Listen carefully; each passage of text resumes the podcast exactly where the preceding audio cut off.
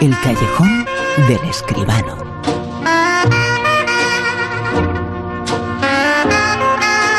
El séptimo arte del cine, como siempre, aquí en La Rosa de los Vientos con José Manuel Escribano. José Manuel, muy buenas, ¿qué tal? Buenas noches, Bruno, ¿qué tal? Hoy el mundo del cine siempre ha predicho un poquito el futuro. Lo que está pasando ahora, bueno, pues no lo ha contado exactamente. Bueno, el tema del Sí, virus, sí. de los infectados, Sí, muchísimo, muchísimo, pero los encerrados siempre han dado, eh, pues, eh, mucha. eh, bueno, han generado grandes películas, ¿eh? De toda la vida, de toda la historia del cine, claro que sí. Es verdad que el cine predice, bueno, el cine cuenta lo que ha pasado, Claro. pero también predice muchas veces lo que va a pasar, ¿no? Y sí, sí, hay muchísimas películas de virus, de contaminación y muchas películas en las que los protagonistas están, como en esta que vamos a comentar ahora, encerrados. Vamos a comentar algunas eh, películas, eh, vamos a comentar eh, algunos clásicos, por ejemplo este de Encerrados, es El Ángel Exterminador.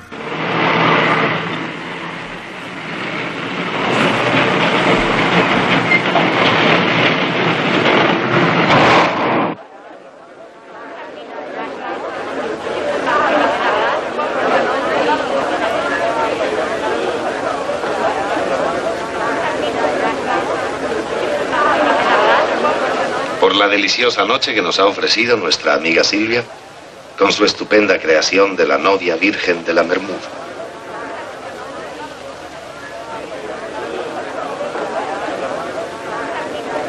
Y la verdad, José Manuel, es que eh, nos eh, traslada al mundo Sí. de bueno del cine de siempre, este sonido. Eh, tanto que lo recuperamos eh, contigo y esta película es un clásico de siempre, El Ángel Exterminador. Ya lo creo que sí, es una película del año 62 de nuestro gran Luis Buñuel, Sí. película que hizo en, en México, producida por Guillermo Alatriste, el mismo productor de Viridiana. Eh, Alatriste y Buñuel tienen una gran amistad. eh, aprovechaba Alatriste también para poner a Silvia Pinal, que era su mujer, de protagonista de las películas de Buñuel, lo cual es bastante legítimo, como es natural. Bueno, Silvia Pinal, eh, Tito Junco, Enrique Rambal eran los protagonistas de esta historia surrealista, de esta historia terrible. Este, este ruido que escuchamos de fondo es el ruido de esta casa caótica. Bueno, eh, al principio no, al principio son unos, eh, una familia eh, noble, distinguida, la familia nobile que se llaman, ¿no? Tienen sus huéspedes, sus amigos, han celebrado una fiesta, están cenando. La, la servidumbre, cosa rara, tiene como una especie de pálpito y todos se quieren ir, se marchan, se quedan solos los, los dueños y los invitados y empiezan a pasar cosas raras. Pasa un oso, pasan ovejas, hay gente que muere, hay eh, personas que caen. Ah, pero lo peor de todo es que cuando eh, las personas que están en la casa, asustados ya, deciden salir corriendo, pues resulta que no pueden. La puerta está abierta, ven lo que hay fuera, pero no, no se puede salir. No se puede salir, bueno, pues como, como la cita de la Biblia, ¿no? Donde va a venir el ángel exterminador y va a acabar con todos en el final del mundo. Pues el final del mundo debe ser entonces porque ninguna de estas personas es capaz de salir de, de la casa hasta que en un momento determinado, cuando se les ocurre volver a recuperar el momento inicial, cuando están sentados a la mesa, pues parece que algo sucede y se pueden escapar. La peor idea que tienen es irse a la iglesia porque una vez metidos en la iglesia, de la iglesia tampoco pueden salir. Bueno, esto es Luis Buñuel, no hace falta decir más, ¿no? Una, una cumbre del surrealismo y una cumbre del cine español, aunque se haya hecho en México, ¿no? Como, como quizá estos mismos burgueses eh, pudieran ser los que recuperara Buñuel diez años después en El discreto encanto de la burguesía, que, recordemos, ganó el Oscar a la mejor película extranjera. Nuestro director Luis Buñuel, claro que en este caso con una película francesa, porque no pudo hacerla en España, porque la censura franquista se lo impidió, pues ganó el Oscar de Hollywood a la mejor película extranjera. Pero la que recordamos ahora en cuestión del encierro es este Ángel Exterminador, donde todos estos invitados a la gran fiesta están confinados en su casa o en la iglesia sin poder salir. Fuera les espera el ángel vengativo con la espada dispuesta para cortar cabezas. Terrible. ¿Qué películas eh, tan impresionantes estaría pensando en este mismo momento una persona como Buñuel? Sí, ya lo creo que sí. Madre. Bueno, ya, que se sí. estarán pensando, ¿eh? Sí, hombre, Mucha nada, gente estará creando eh, para el futuro, se van a generar muchísimas películas sobre esto que estamos eh, viviendo, mal viviendo, pero bueno, eh, habrá también mucho arte de esto. No hay más remedio, es evidente que una circunstancia social, mundial, global, como esta que estamos eh, padeciendo en este momento, va a dar lugar, desde luego, a muchísima literatura y, por supuesto, a muchísimo cine. Si es que alguna vez el cine consigue recuperarse de la terrible pandemia, que la verdad es que yo tengo mis miedos ya. ¿eh? Bueno, vamos a, vamos a intentarlo. Eh, se ha tomado un paréntesis, pero un paréntesis eh, para crear. Vamos, Espero que sí. vamos a pensar en eso. Oye, ¿quién no se acuerda de este clásico? Porque es un clásico, es un título de una película que todo el mundo tiene en mente y que todo el mundo cuando la escuche la ha oído alguna vez. La noche de los muertos vivientes. Night of the living, the dead who live on living flesh. The dead whose haunted souls hunt the living. The living whose bodily food for these. Para películas conocidas esta. Sí, sí, sí, sí, estoy viendo el tráiler en, en la memoria, desde luego. Bueno, La Noche de los Muertos Vivientes, un poquito después del anterior, del año 68. La película de George A. Romero, su primera película y quizá la primera película eh, que consagró lo que ahora llamamos el apocalipsis zombie como un nuevo género dentro del cine. Eh, realmente no habíamos visto estas imágenes nunca hasta este momento en este tenebroso y espantoso blanco y negro, más negro que nada por, por la noche, ¿no? Bueno, la película empieza en un cementerio cuando una joven que ha ido allí pues a, a ver las tumbas de sus seres queridos y tal, pues es atacada por lo que parece ser un muerto viviente, alguien que sale de la tumba y se la quiere comer, literalmente. Sale corriendo, se refugia en una casa donde también hay otra persona, este hombre Ben, personaje que hacía eh, Dwayne Jones, eh, junto con Judith O'Dea, los protagonistas. Y en esta casa y en la granja en las que están aislados van a sufrir el ataque de todos los zombies, que no se sabe por qué. Quizá, pues, por- dicen, una radiación de un eh, satélite que ha pasado cerca de la Tierra, de un aerolito y tal. Bueno, pues, eh, o, o un satélite, eh, bueno, algo pasa su- que sucede, que los muertos salen de las tumbas y se quieren comer a los vivos. Yo siempre me pregunto de estas catástrofes por qué los zombies no se comen entre ellos, que lo tienen más cerca. Pero Sí. debe ser que les apetece, sobre todo, la carne viva, la carne de las personas vivas. Bueno, pues de ese cementerio a la, a la habitación, la casa, yo me, acuerdo perfectamente cómo clavan maderas en las ventanas, en la puerta, están sitiados por los zombies en una situación angustiosa, todas las personas que se encuentran allí metidas. Yo creo que es desde luego el, el inicio de un género que este sí, que está dando de sí y va a dar hace ya pues eh, 60 años de esta película, ¿verdad? Pero va a dar muchísimo juego todavía. Las películas de zombies son un género inacabable. Como también es una película importantísima en la historia del cine, esta que comentamos ahora a continuación, Vivarium. Hay muchas casas que parecen ideales. Pero estas casas realmente lo son. No es exactamente lo que estamos buscando. Espera, no, no, creo que no es por aquí. Sí, es por donde hemos venido. No, ¿seguro? Con Vivarium ya- nos metemos en un tiempo un poquito más reciente.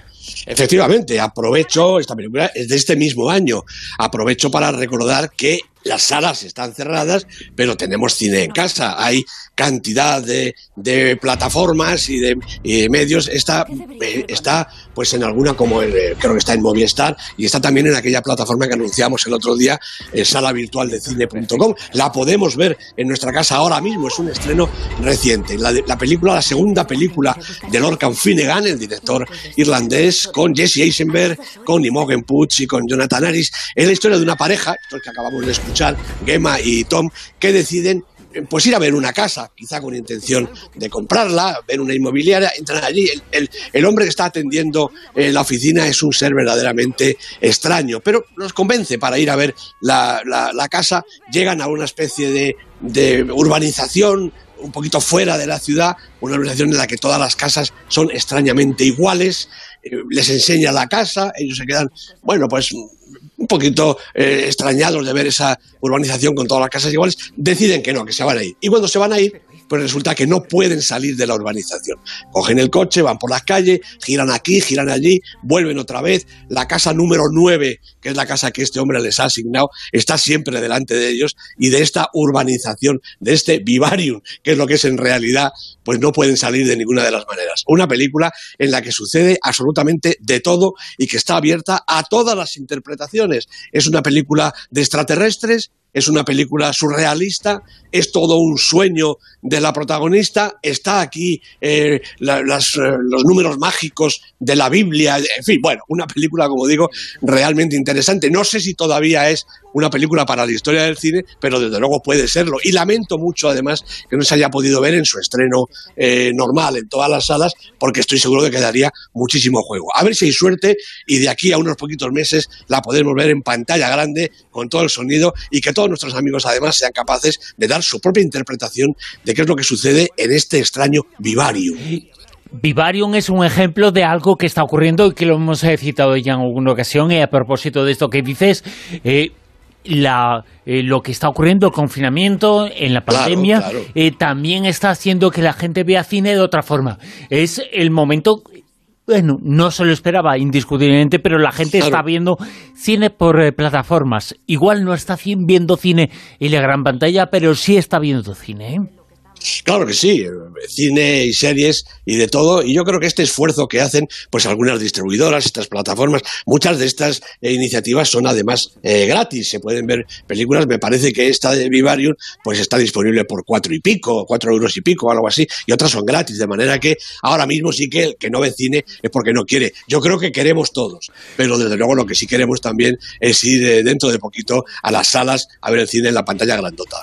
Y lo que queremos eh, ver, oír, es eh, lo que nos comentas sobre esta otra película, sobre La habitación. Camioneta, desenrollarse, saltar, correr, alguien. Tengo miedo. Lo sé. Pero yo estaré en tu cabeza hablando contigo todo el tiempo. Camioneta, desenrollarse, saltar cuando la camioneta frene, correr, alguien.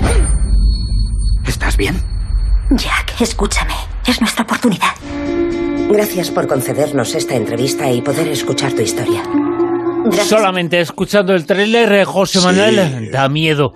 Ese niño saltar, correr. Uy, uy, terrible, ¿verdad? Recordamos esta peli del año 2015, dirigida por otro irlandés, por Lenny Abrahamson, con eh, Brie Larson, con Jacob Tremblay en los papeles protagonistas. Una historia terrible. A los 19 años, Joey, el, personaje que hace Brie Larson, es secuestrada por un eh, mal hombre y la mete en, una especie de cubículo, es poco más que una habitación, una habitación eh, pequeña, pues con un retrete al lado, un pequeño dormitorio, un armario, en fin, ahí, ahí la deja y ahí vive durante siete años. En los siete años ha tenido ya un crío violada por este eh, malvado, el niño Jack.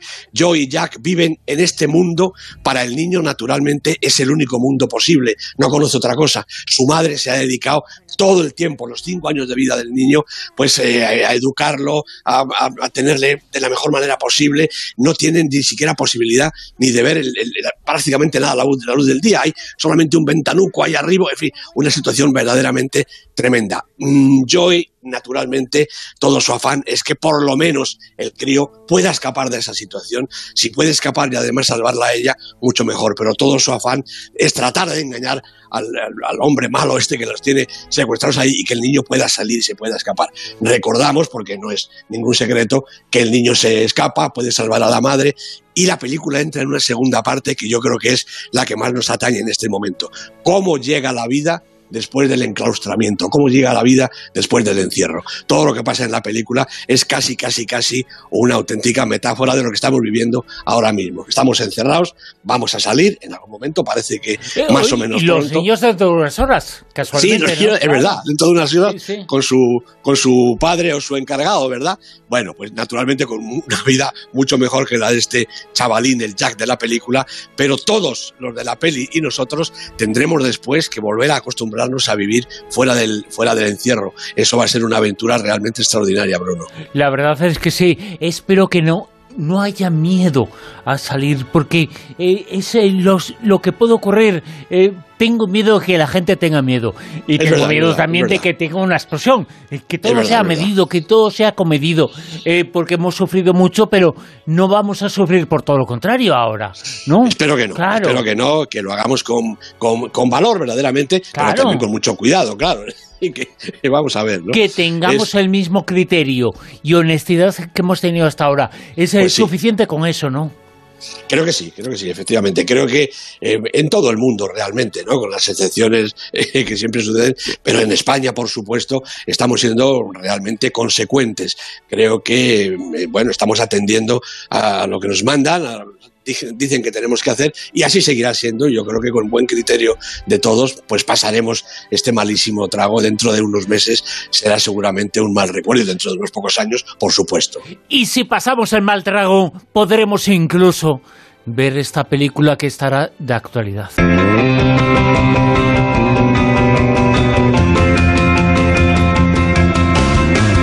Queremos eh, que acabe José Manuel el confinamiento, pero es que una de las películas que se va a estrenar o que se está preparando es el prólogo de los Juegos de Hambre, del Hambre. Pues efectivamente, así es. Eh, Susan Collins, como sabemos, es la autora de los Juegos del Hambre. Bueno, pues tiene ya prácticamente eh, lista la, novela que se va a llamar La balada de los pájaros, cantores y serpientes, que supone el prólogo lo que hubo antes de los Juegos del Hambre. La novela va a llegar pues ya este próximo mes de mayo a las librerías, las que se puedan abrir, y la película, pues yo me imagino que al año siguiente, el año 22, porque se van a eh, empezar a, pensar en rodarla ya. Eh, bueno, la, película, eh, las cuatro partes de la película, recordemos, conocemos muy bien cuál es la historia, pero naturalmente esta novela que es previa va a suceder cuando el el, presidente Snow, el papel que hacía en la película Donald Sutherland, pues es un joven, son unos cuantos años antes de que sucedan aquellos hechos, es un joven, parece ser que una persona eh, amable, encantadora y además un héroe, es algo muy diferente del eh, malvado dictador eh, que conocimos pues 60 años después prácticamente en las novelas. ¿no? bueno, hay que recordar que en las cuatro partes de la película la protagonista era Jennifer Lawrence, con ella estaba Josh Hutcherson y Liam Hemsworth. Naturalmente los protagonistas de esta parte serán otros muy distintos. Eh, ¿Cuál es el fundamento? Pues el fundamento es que se acerca la recaudación de estas películas. Recordemos que entre las cuatro han recaudado cerca de 3.000 millones de dólares y, hombre, esta va a ser en principio nada más que una, aunque claro, como se les dé bien, es muy fácil pensar que del prólogo van a hacer prólogo 1, prólogo 2, prólogo 3 y prólogo 4. La propia autora, Susan Collins, va a ser la productora ejecutiva junto a Michael Arndt y Nina Jacobson y Brad Simpson serán los productores para Lionsgate, la productora que también estaba detrás de las cuatro partes de las primeras películas. De manera que es un proyecto que está completamente en marcha, no hay todavía eh, reparto, pero me imagino que en cuanto termine esta circunstancia tremenda de la pandemia, pues se pondrán todos los rodajes en marcha, entre ellos esta balada de pájaros, cantores y serpientes, el prólogo de las guerras del hambre. Desde luego que habrá después de esto un antes y un después, eh, eso es indiscutible, y también es eh, importante señalar que bastan dos meses Llevamos en dos meses y sin embargo son dos meses eh, para la quiebra, la dificultad. Sí, algunos eh, consiguen pasarlo, pero la mayor parte no. De los eh, actores hay que acordarse de ellos, que es pues importante pues hacerlo porque no todos son grandes estrellas. Hay algunos que, que viven al día, como casi todas las personas, y están sufriendo mucho. Tienes toda la razón, Bruno, tienes toda la razón. El, gremio de la interpretación siempre padece, eh, bueno, pues de, paro, de, poco trabajo, porque claro, como tú dices, no son los grandes los que tienen trabajo casi casi una vez o dos veces al año con sus películas y además del teatro. No, no, hay infinidad de actores jóvenes y mayores, protagonistas y secundarios, que sufren las consecuencias, primero de un trabajo tan precario y en este momento de una situación que los ha dejado en el paro a todos. Hay que pensar en ellos, tienes razón, porque son las personas que nos alegran la vida, Bruno, las personas que nos traen la vida a través de la pantalla, a través del escenario y que nos alegran muchos momentos de nuestra existencia. Pensemos en ellos y agradezcámosles su trabajo y ojalá que puedan volver muy pronto a estar ahí, en la pantalla y en el escenario. Fíjate, he escuchado hoy una entrevista eh, que le habían hecho a un actor español conocidísimo, importantísimo, que evidentemente, como todos están perros, no tiene películas, eh, pero reconocía, bueno, pues eh, que tiene un sustento y un nombre. Hablo de José Sacristán, pero la verdad es que tenía unas palabras muy buenas porque sabe que su gremio tiene muchas dificultades, que bastan dos meses para que se caiga. Se caen todos y se cae también el gremio de los actores. Es importante y el mundo de la cultura va a sufrir, está sufriendo muchísimo. Están sufriendo muchísimo. Es verdad, quizá los Juegos del Hambre es un título que les viene que, que, que ni pinti parado, ¿verdad? Bueno, yo creo que esto tendrá que solucionarse de alguna manera y muy pronto, muy pronto, muy pronto, esos rodajes, 100 rodajes nada menos, se han tenido que detener en España, solo en España, volverán a ponerse en marcha y volveremos a tener cine, teatro y nuevas series y nuevas películas en televisión. Y las comentaremos contigo, por supuesto, aquí en el Callejón con José Manuel Esquivano. José Manuel, mil gracias. Un abrazo, Bruno. Hasta luego.